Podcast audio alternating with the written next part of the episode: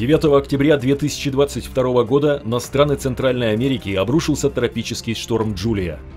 На следующий день он усилился до урагана первой категории.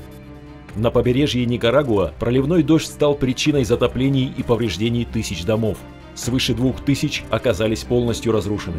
Около миллиона жителей остались без электричества и интернета. После затопления прибрежных районов люди были вынуждены эвакуироваться.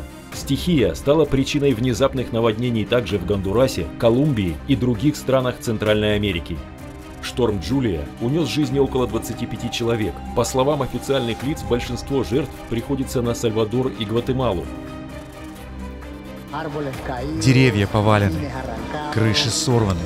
Куда бы ни посмотрел, я здесь ходил рядом. Да, большой ущерб нанесен. Не знаю, как в других местах. В это же время от масштабных ливней снова пострадали жители Венесуэлы. Более 20 человек лишились жизни, и около 50 пропали без вести в результате наводнений в штате Арагуа. Сообщалось, что местами за 8 часов выпала месячная норма осадков. Десятки тысяч жителей остались без электричества и воды. На плитах перекрытий первых этажей бегают и кричат люди. Под завалами есть люди, которых не нашли. Нам нужна помощь. У меня есть племянница, я не знаю, находится ли она где-то здесь или ее унесло.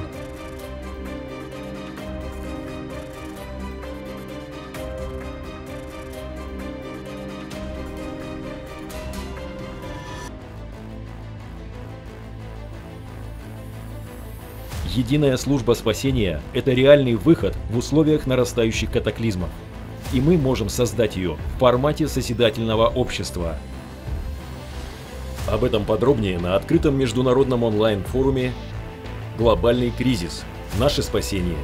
В единении» 12 ноября 2022 года.